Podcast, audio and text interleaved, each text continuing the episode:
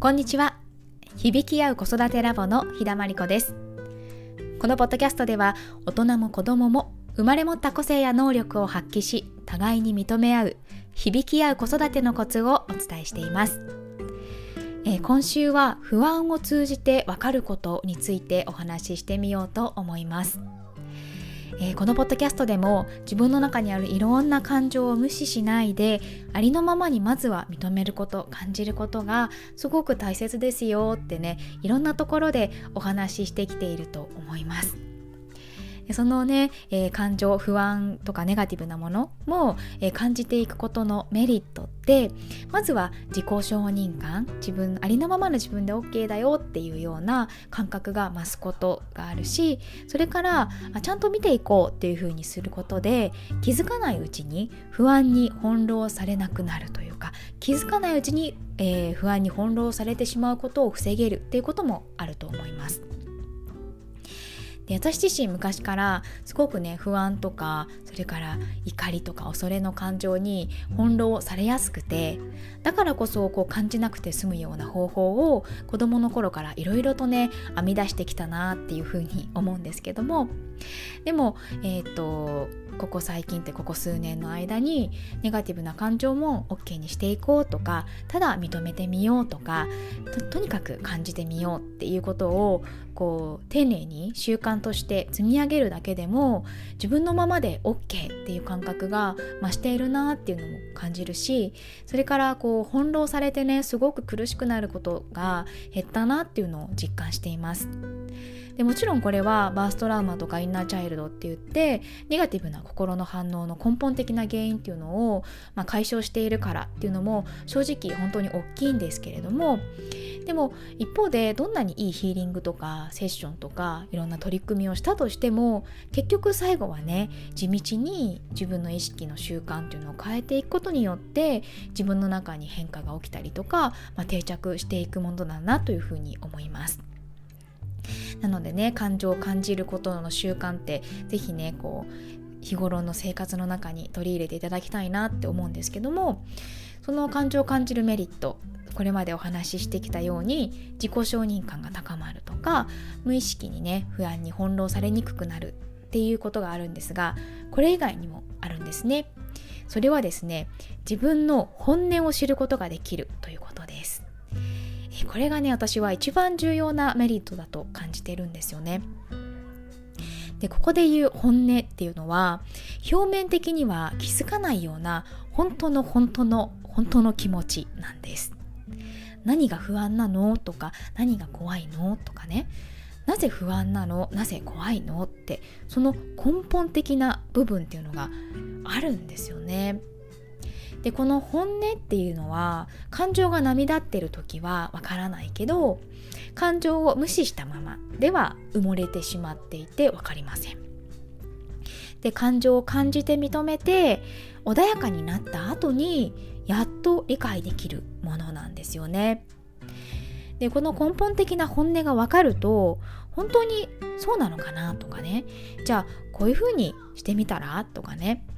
えーと、具体的に自分自身とこうその本音に対して、えー、こうコミュニケーションが取れるので本当にねこう変わっていきやすかったりとか根本解決しやすかったりとかっていうことが起きてくるんですよね。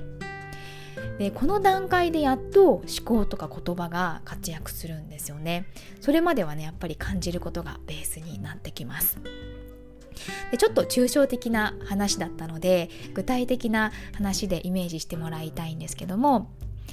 えー、これはですねいじけてしまってなかなか本音を話してくれない子供との関わり方をイメージしてもらうと分かりやすいと思います。子供がね心を閉ざしている時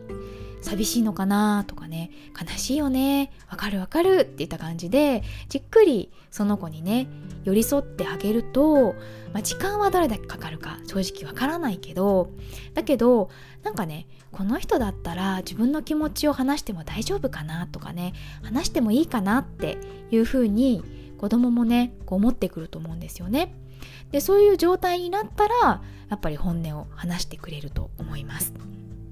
でこの時にね例えば、えー、チョコバナナじゃなくてミントチョコが良かったのにお兄ちゃんに取られちゃってすごい悲しかったっていうのがその子の本音だったとするじゃないですか。でそうするとあじゃあチョコミント買いに行こうかとかねより良い解決方法が提案できますよね。でこうした関わり方を自分自身にもしているようなイメージなんです。で逆にねいじけてる子供とかあと泣いてわめいてこう当たり散らしてる子供とかを対し対に対してね冷静に対話するのってやっぱり容易じゃないですよね。でもしくはねもうそんなにこういじけてるなら知らないって言ってこう突き放してしまっても永遠にね本音は話してくれないですよね。結局大切なのは本音を話してもらえるまで認めて受け入れて待つことなんです。その上で対応していくことなんですよね。ね自分のことについてもそうだし子供のことについてもそうだし結局あの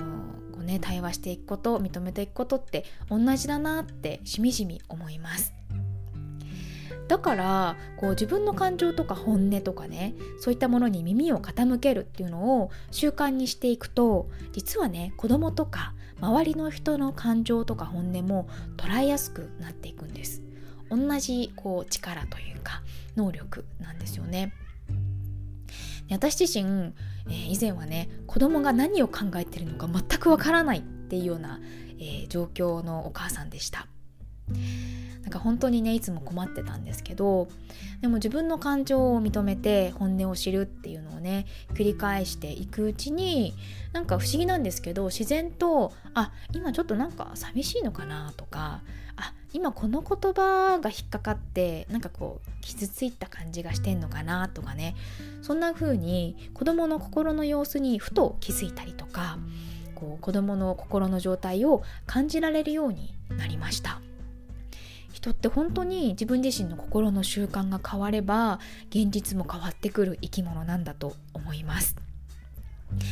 それでは今日はこの辺で。今日も聞いてくださりありがとうございました。響き合う子育てラボではメールマガジンをお届けしています。